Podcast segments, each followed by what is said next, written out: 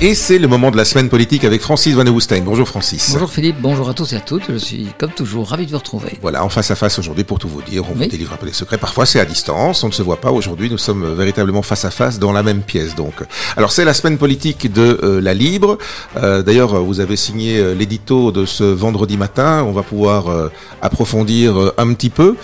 Il y a un truc qui vous a quand même bien énervé, euh, on va dire, c'est l'espèce de, de, de Mister Cash de banc contact euh, vert, où on a l'impression que, mais pas que les verts hein, d'ailleurs, que de manière générale ces temps-ci, on est déjà presque en campagne électorale, enfin c'est presque permanent chez nous. On va raser gratis encore. Oui, c'est ça. Donc effectivement, ça ne touche pas que les Verts, même si euh, la, la, mesure pro dont on va parler proposition a, vient a été en tout cas, pro- ouais. proposition vient d'eux.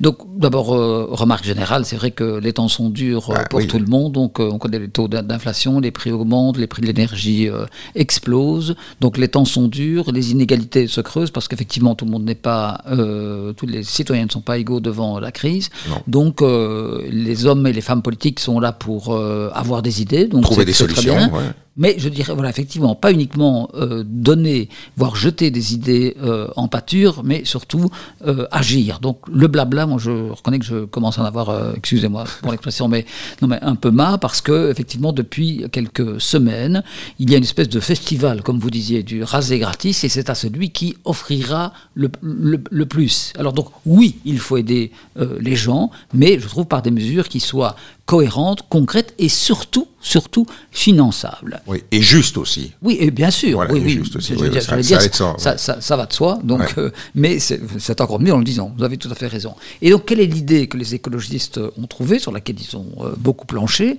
Euh, Donc, c'est de offrir. C'est la planche à billets surtout. Pardon, oui. C'est d'offrir donc un chèque de 30 000 euros à tout jeune de 25 ans. Alors évidemment, s'il y a des jeunes qui nous écoutent, ce que j'espère, waouh Ouais. Euh, Voilà, hein, quelle, euh, quelle bonne idée. Sauf que, voilà, moi je trouve que, voilà, c'est un peu carnaval, je trouve qu'elle est à la fois, qu'elle est injuste, qu'elle est euh, dangereuse, et qu'elle donne effectivement le sentiment que l'argent Coule des murs, ouais. Oui, oui. Donc je trouve qu'elle est injuste parce que, donc, pourquoi offrir 30 000 euros à un jeune de 25 ans? Donc, admettons que la mesure soit entre en vigueur, ce qui, parenthèse, n'arrivera jamais. Mais donc, euh, voilà. C'est pour vous montrer à quel point cette idée est quand Si même un peu, 25 un peu ans. folle. Oui, c'est celui qui aura 26 ans le, le- le jour, on dira non, c'est juste uniquement ceux qui ont 20 25 ans qui ont ces, ces- c'est bizarre, ces 30 quand 000 euros. Donc oui, je trouve ça bizarre. Et puis, euh, il n'y a donc... euh, je, je pense qu'il y a des gens qui sont aujourd'hui dans le besoin, mais qui ont peut-être 30, 40, 50, 60, 80, 90 ans, 90 ans. Enfin, donc, euh, Oui, oui. euh, ou, ou des gens qui ont, voilà, ont perdu leur travail, qui voudraient se reconvertir et qui euh, auraient bien besoin d'un coup de pouce. Quoi. Oui, voilà. Donc, autrement dit, oui, là, donc, qu'on me fait pas dire ce que je n'ai pas dit. La jeunesse, c'est notre richesse, hein, c'est Ouais. notre avenir. Il faut évidemment investir. On, on- on- on vient, on y viendra dans, dans- dans la conclusion.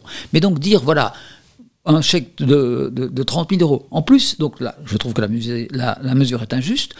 Euh, parce que si elle n'est pas conditionnée à quoi que ce soit. Donc les jeunes, si vous voulez, de 25 ans qui recevraient ce chèque-là pourraient en faire absolument ce qu'ils veulent. Donc, C'est la alors- loterie, quoi. Enfin, je veux dire, mais c'est la loterie pour tous. oui, mais donc je veux dire qu'on pourrait euh, imaginer que l'on dise voici, un- enfin, proposez-nous un plan de carrière. J'ai envie de- d'ouvrir un magasin, je veux dire, de, de, de- de- de devenir, euh, je sais pas moi, plombier, menuisier ou d'ouvrir une start-up. Donc, ou, ou voir Je même. donne un capital de départ pour ma société. oui, euh, voilà. oui, voire même pour acheter un studio. Enfin, donc, en tout cas, que ce soit conditionné à quelque chose. Mais, mais dire, faites ce que vous voulez. Enfin, je sais pas. Donc, on peut acheter une voiture, n'importe quelle voiture, et encore. Et encore, ou- contre 30 000 euros, on n'aura pas une grosse voiture. pas hein. grand chose, non, surtout que les électriques coûtent, de, de- comme vous le savez, beaucoup plus cher. Ouais. Mais voire même, je veux dire, utiliser l'argent. Enfin, je vais évidemment. Partir en vacances. Euh, oui, oui, mais alors à la limite, pourquoi pas si c'est un, je sais pas moi, un tour du monde. Oui, c'est à vrai, la ça limite, c'est encore éducatif, un, un ouais. projet, voilà. Ouais. Mais là, donc, il n'y a rien, rien, aucune condition, voilà. Et là, voilà, je trouve que c'est aussi dangereux parce que ça, ça, comme vous le disiez, ça donne le sentiment que l'argent est là et qu'il suffit de se servir comme un, un, un Mister Cash. Ça, donc, ça donne l'impression que l'argent public est là, alors que vous savez que les États sont de plus en plus endettés parce que nous sortons d'une pandémie où on a euh, utilisé ce fameux principe du quoi on qu'il était en déjà coûte. vachement endetté avant, donc ça n'a rien arrangé. Non, non, mais donc le quoi qu'il en coûte, il fallait évidemment passer par là, puisque hein, ce sont tous les débats qu'on a eu pendant deux ans. Bien sûr qu'il fallait aider les gens, euh, quel que soit leur statut, qui perdent leur emploi ou qui ou qui, étaient empêchés de travailler aussi. Voilà. Donc euh, ça c'est très bien, mais ça a évidemment creusé les déficits dans des États qui étaient déjà en déficit. Je vous rappelle que la dette de la Belgique c'est plus de 100% du produit intérieur brut. Donc euh, je me souviens que dans les années 70 et 80 c'était déjà le cas, puis on était parvenu à repasser en dessous pas aussi bas que les autres, oui. et là c'est reparti. C'était effectivement ce qu'on appelait l'effet boule de neige de la dette publique, puisqu'on passait notre temps à payer les, intérêts, de, Et donc emprunter pour rembourser des intérêts. Donc c'est évidemment tout ce qu'il ne faut pas faire. Mais donc ce que euh, je veux dire, c'est que donc alors certains ont dit euh, que la dette rouler, si vous voulez, d'une génération à l'autre, donc ce qu'elle n'était pas. Qu'on ne rembourserait jamais. On ne la rembourserait jamais, ce qui est évidemment totalement euh, faux. C'est un fardeau, euh, et c'est un, c'est un fardeau qui est de plus en plus lourd, parce que je, nous sommes. Euh, oui, oui, ce jeudi, la Banque Centrale Européenne a décidé de relever les taux, ce qui paraît assez logique, mais d'autrement dit, ça alourdit bien sûr les emprunts que la Belgique va devoir faire pour rembourser sa dette. C'est ça, parce que c'est, c'est pas tout qu'elle roule, c'est qu'il faut quand même payer les intérêts de manière régulière, et donc si les taux d'intérêt monte, fatalement, on va devoir rembourser d'autant plus, même si ce ne sont que des intérêts. En effet, puisqu'il faut faire de nouveaux emprunts à des taux moins favorables pour rembourser les emprunts euh, précédents. Et alors évidemment, les écolos trouvent, euh, ont, entre guillemets une idée géniale, c'est de dire on va évidemment aller chercher l'argent là où il est, là où il est, hein, en prélevant 1% des 600 milliards que possède le 1% des Belges les plus riches.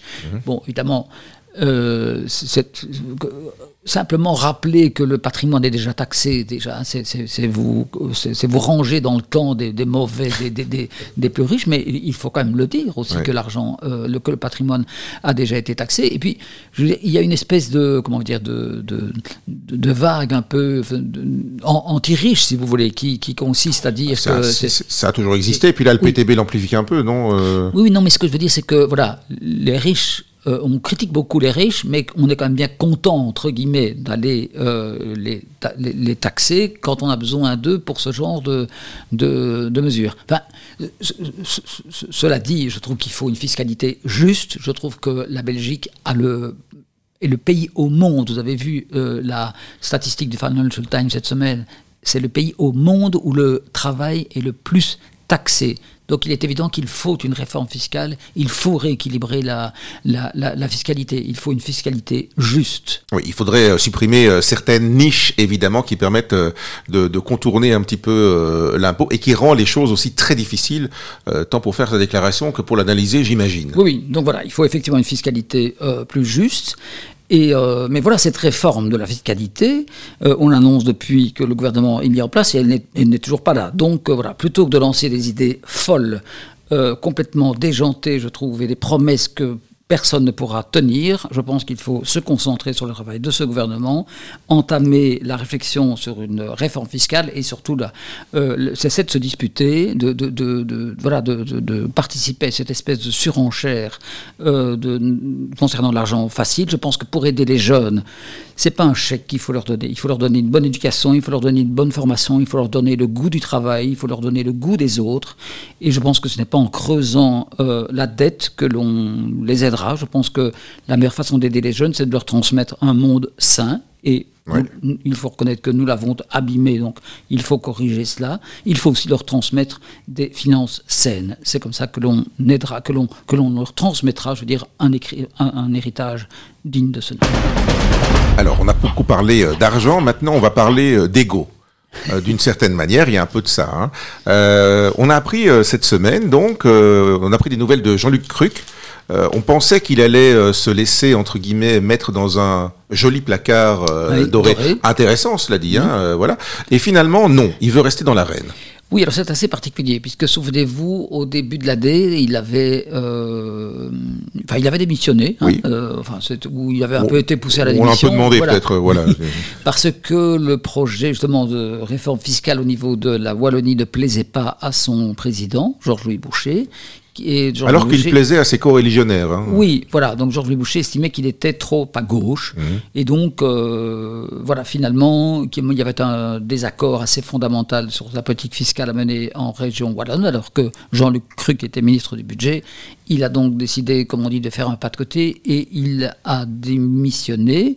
Mais on lui a, entre guillemets, offert, si vous voulez, un lot de consolation qui mmh. était celui d'être nommé prochainement, en septembre, à la Cour constitutionnelle, eh bien, il a finalement décidé de renoncer à cette, euh, à cette promotion pour finalement rester député wallon, enfin il n'avait toujours pas démissionné, et mhm. pour euh, essayer de créer euh, un mouvement qui soit à la fois plus social et plus sensible aux thèses écologistes, mais il faut bien reconnaître qu'on ne sait pas encore très bien s'il veut faire ça à l'intérieur du MR, voire à l'extérieur du MR. Donc, euh, euh ah, moi, j'avais cru comprendre que c'était quand même plutôt à l'intérieur, un peu comme on a déjà eu au, MR. Il y avait cette tendance de, de, de libéral, euh, de libéralisme social. Oui. oui, oui, Donc, effectivement, oui, vous avez tout à fait raison. C'est plutôt à l'intérieur du MR qu'il veut créer ce, ce, mouvement, cette tendance, si vous voulez, comme il en, enfin, comme, je veux dire, comme il en existe. il y avait le, il y a toujours le MCC, vous voyez, le mouvement des citoyens pour le changement qui avait été à l'époque créé par, euh, par Gérard euh, Depré. Euh, Christine Defragne a aussi créé un petit mouvement de,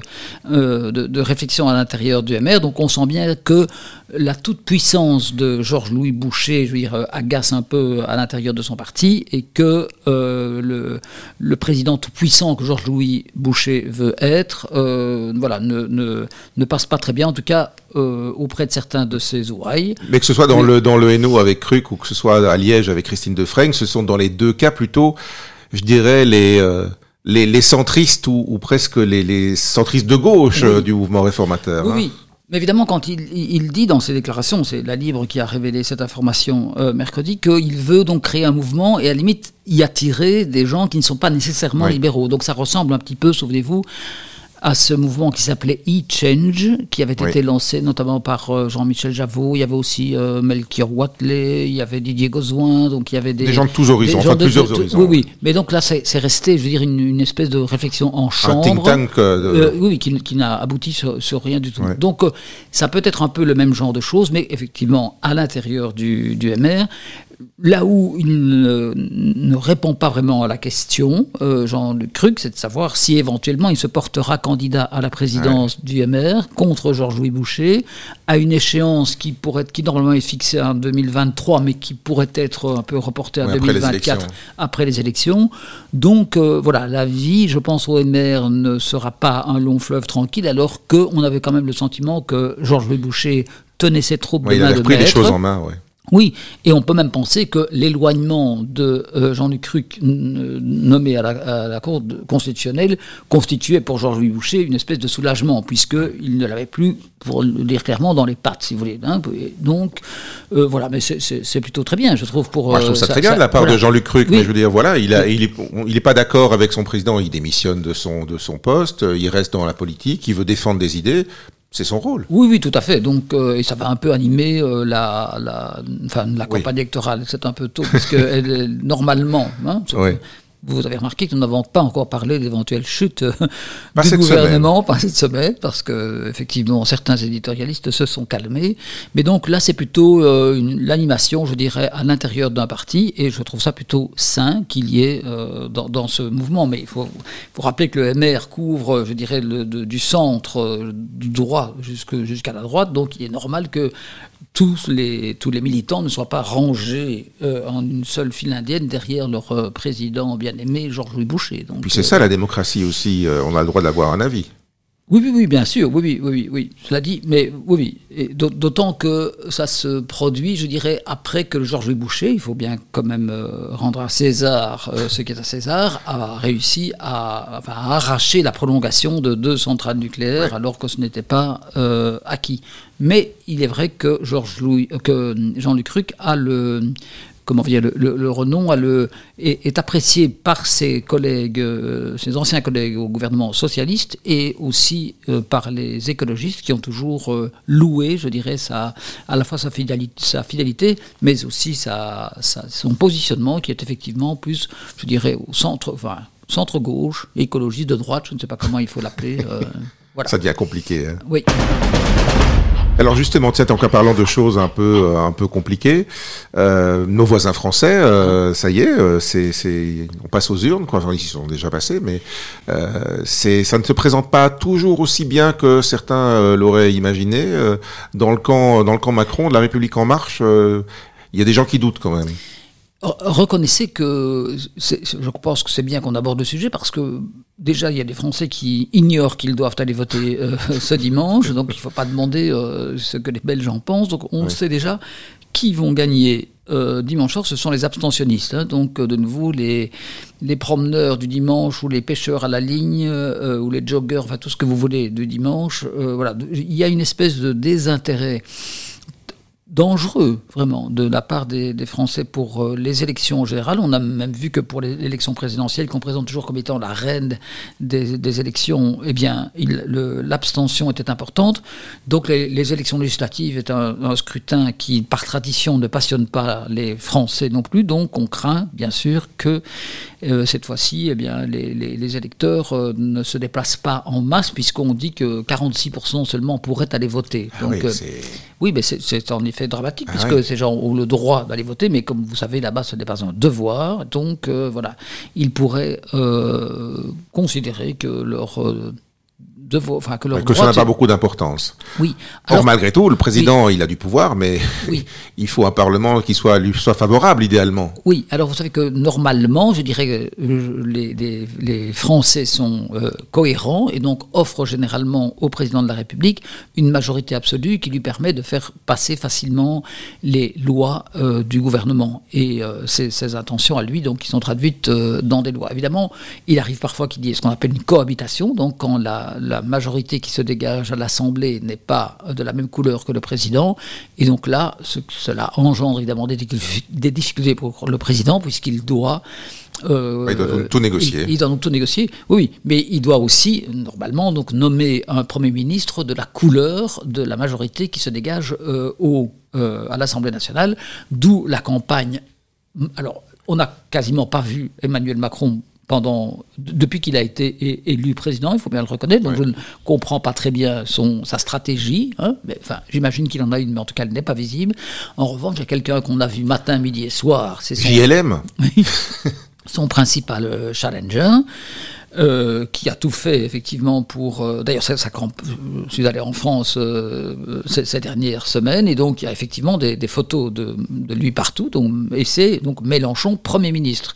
Donc il a réussi à installer dans l'imaginaire français que voilà voter pour la coalition de gauche NUP, hein, NUPS, NUP, NUPES, oui, NUPES, oui, oui. Eh bien, c'était le, le nommer Premier ministre faire en sorte qu'il soit Premier ministre, alors qu'il n'y a aucune obligation, comme l'a rappelé plusieurs fois Emmanuel Macron. Donc le président n'est pas tenu de choisir euh, même en cas de victoire de la NUP, NUPES, n'est pas du tout tenu de choisir euh, Jean-Luc euh, Mélenchon comme Premier ministre. Mais on n'en est pas là. Il n'empêche que les derniers sondages ne donnent pas, donnent des fourchettes assez larges. Donc Emmanuel Macron pourrait avoir, sur les 577 élus, élus, pourrait avoir une majorité absolue selon certains sondages, mais selon d'autres, il pourrait ne pas l'avoir, ce qui engendrerait quand même quelques difficultés pour les cinq années qui lui restent à gouverner. Ouais, mais alors on parle effectivement beaucoup de Jean-Luc Mélenchon, on l'entend beaucoup, on le voit beaucoup, ou ses troupes en tout cas, euh, Nupes. Euh, on voit moins euh, l'extrême droite de Marine Le Pen ces temps-ci. Oui, alors elle a, pris des vacances hein, après les élections, ce qui est ce qu'on peut comprendre, euh, voilà. Mais certains pensent qu'elle est toujours en vacances, donc euh, qu'effectivement euh, elle, ne joue pas, je dirais, dans la pièce. Donc, elle a d'ailleurs déclaré au Figaro qu'elle ne se représenterait sans doute pas aux prochaines élections présidentielles, alors qu'on sait très bien que c'était, son ambition euh, cardinale. Et elle laisse progressivement la place au président de, de son parti, euh, Jordan Bardella, qui a 26 ans, qui est un homme, je dirais, dangereux dans tous les sens du terme. Oui, parce que brillant. Voilà. Oui, oui, enfin, brillant. Oui, oui, c'est-à-dire qu'il est un excellent débatteur, mais il a les mêmes idées Oui, oui. Hein, que, que, que, que, Madame Le Pen et, que, et que, le papa de Madame Le Pen et que la cousine de Madame Le Pen, etc. Donc euh, voilà. Mais donc euh, oui, c'est une c'est une campagne vraiment euh, vraiment particulière et je suis très curieux de voir ce qui ce qui va en sortir parce que ça, ça va quand même de cela, de, du résultat des élections. Mais donc il faut rappeler que c'est une élection à deux, à deux tours, comme toujours. Oui. Donc ben, on en reparlera le 12 et 15 jours après, bien sûr, oui. Mais alors, et, il est républicain là-dedans euh, ah, oui, oui, vous Parce que, alors à gauche, le, cas a été réglé. Euh, Jean-Luc Mélenchon a fini par attirer euh, tout le monde dans ses filets, y compris les socialistes pro-européens, alors que lui est plutôt anti-européen. Donc voilà, c'est un, drôle d'assemblage, on va dire. Mais à droite, c'est la déconfiture. Oui, oui, c'est un peu le vide sidéral. Il faut quand même dire qu'à gauche de temps, il y a quand même des, des candidats, donc parce qu'ils se sont répartis les circonscriptions gagnables. Et donc dans celles qui ont été, donc forcément des socialistes ont été écartés, et donc euh, il y a quand même une certaine rébellion, mais qui est, je dirais, à bas bruit, si vous voulez, puisque ceux qui étaient les socialistes qui étaient particulièrement contre la réunion avec la, NUPES, donc euh, je veux parler de Bernard Cazeneuve par exemple, qui est très violent avec, euh, très violent, très dur à l'égard de Jean-Luc Mélenchon, ou François Hollande, ils se sont un peu exprimés, mais peu. Bon, par ailleurs, François Hollande euh, s'est marié la semaine dernière. Oui, oui. donc très bonne euh, nouvelle, je dirais. Félicitations. Euh, beaucoup de bonheur aux jeunes époux. Mais donc je veux dire que peut-être qu'il ne s'est pas à fond concentré sur la, campagne, d'autant qu'il avait dit qu'il serait candidat, ce qu'il n'est pas finalement. Donc, alors, vous disiez à droite, en effet. Eh bien là, je suis curieux de voir là aussi quels sont ceux qui vont s'en sortir à droite, parce qu'après le score désastreux euh, réalisé par la candidate des Républicains, euh, Valérie Pécresse, donc qui a, eu moins de 5%, 4,7 je crois. Eh bien, la, la droite est évidemment euh, dans un état désastreux.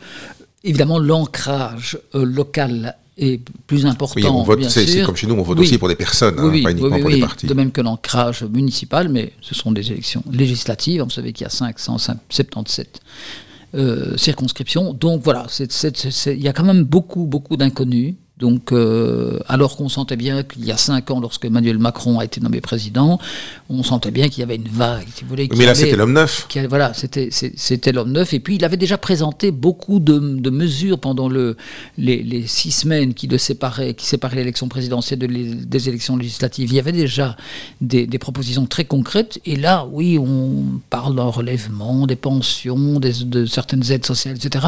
Mais euh, voilà, à part la nomination de sa nouvelle Premier ministre, euh, Elisabeth Borne, qui n'a d'ailleurs pas été très simple, puisqu'il a beaucoup hésité. Donc euh, voilà, il n'y a pas de grand format dans ce gouvernement non plus. Donc je, je me demande s'il n'y a quand même pas un petit coup de mou là. Terminer notre podcast, mais on voulait attirer l'attention aussi de nos auditrices et auditeurs euh, sur euh, un rendez-vous dans la Libre ce week-end. Ce sont les états d'âme. Alors c'est l'occasion d'aller à la rencontre de grandes personnalités et parfois aussi de passer les frontières. Vous êtes allé régulièrement en France. On parlait de François Hollande. Euh, il était dans vos états d'âme. Euh, de même que Julie Gaillet. Voilà. Mhm. Euh, bah, séparément, vous n'avez pas organisé la rencontre. Euh, et, et, là, aujourd'hui, on passe de l'autre côté de la frontière linguistique pour s'intéresser finalement à l'histoire de l'Europe avant l'Europe. Oui, c'est un livre absolument passionnant qui a été écrit par un flamand qui s'appelle Bart van Loo c'est un, le plus grand des, des, flamands francophiles, enfin des francophiles flamands, ou peut-être même des francophiles belges. Il connaît l'histoire de la France sur le bout des doigts. Il a une passion pour la, la France et la littérature euh, euh, française. Il a donc euh, écrit un livre en flamand qui s'appelait les Burgundiers, donc les, Bourguignons, mais qui a été traduit en français par euh, Les Téméraires. C'est un succès de librairie phénoménal, 300 000 exemplaires, je ne sais pas si vous vous rendez compte. Donc il y a eu des traductions dans plusieurs langues. Bientôt, le livre sera traduit en coréen et en chinois, donc c'est ah absolument incroyable. Et, enfin, donc, oui, parce que ça nous ramène quoi au XVIe siècle? Oui, donc même 15e siècle. Donc euh, le premier Philippe le Hardy, c'était entre Philippe le Hardy et Charles le Quint, donc de, de, 1300 à 1515 à peu près. oui, euh, 1400 pardon à 1515 à peu près. Donc c'est vraiment un siècle incroyable.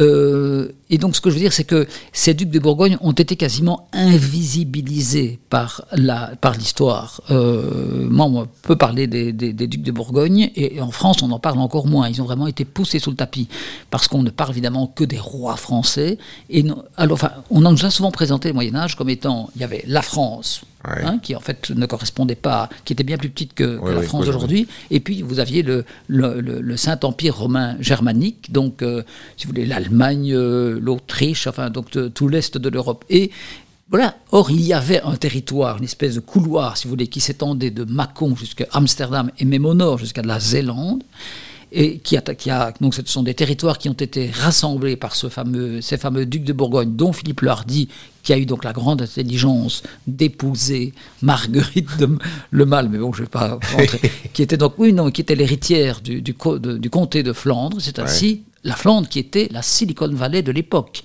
Gand, c'était le Manhattan du Moyen Âge. Hein. Donc, euh, déjà à l'époque, vous me diriez. Vous me direz. Et donc, euh, enfin, c'est une histoire absolument passionnante, qui est passionnante à lire. Pourtant, c'est un gros bouquin de plus de 600 pages. Et c'est un auteur passionnant aussi. C'est un auteur passionnant, c'est un conteur passionné. Donc, passionné et passionnant, il dit qu'il a toujours rêvé de, de, vivre de sa plume et de sa voix. C'est ce qu'il fait parce qu'il a aussi réalisé pour la RTBF je fais un peu de publicité pour euh, la maison d'en face, euh, huit épisodes sur l'histoire des ducs de Bourgogne, c'est sur Ovio. Et euh, c'est vraiment quelque chose. Enfin, moi, je suis tombé sous le charme de, cet homme, de cette histoire que je ne connaissais pas. Et sa théorie, c'est que sans les ducs de Bourgogne, eh bien, la Belgique n'existerait pas. On serait peut-être encore hollandais, euh, euh, français, allemand, euh, autrichien. espagnol, autrichien, effectivement, puisque nous avons déjà un peu été tout ça. Et je termine simplement par, vous savez qu'à l'époque, donc j'ai parlé de Philippe le Hardy, puis il y aura Philippe le Bon, Jean, Jean sans peur, Charles le Téméraire. On avait l'habitude à l'époque de qualifier les rois par leur trait de caractère. Et donc je lui ai demandé de faire la même chose avec le, nos, le roi et la reine actuels. Et donc il dit ceci, donc s'il fallait qualifier le roi et la reine actuels comme on le faisait au Moyen Âge, je dirais Philippe, la force tranquille, et Mathilde, l'éclatante. C'est beau. Oui, c'est gentil. Pour Mathilde, en tout cas, oui. Non, Vous n'avez pas demandé pour les, précédents? Genre Baudouin, Albert euh... euh Baudouin, on disait le roi triste hein, au, départ, quand, il n'était pas. Euh, quand, avant, avant qu'il rencontre. Euh, oui, oui Fabiola. Oui, tout à fait. et c'est à dire dans la Libre Ce samedi, en effet. Merci Francis, à la semaine prochaine. Merci Philippe, merci beaucoup.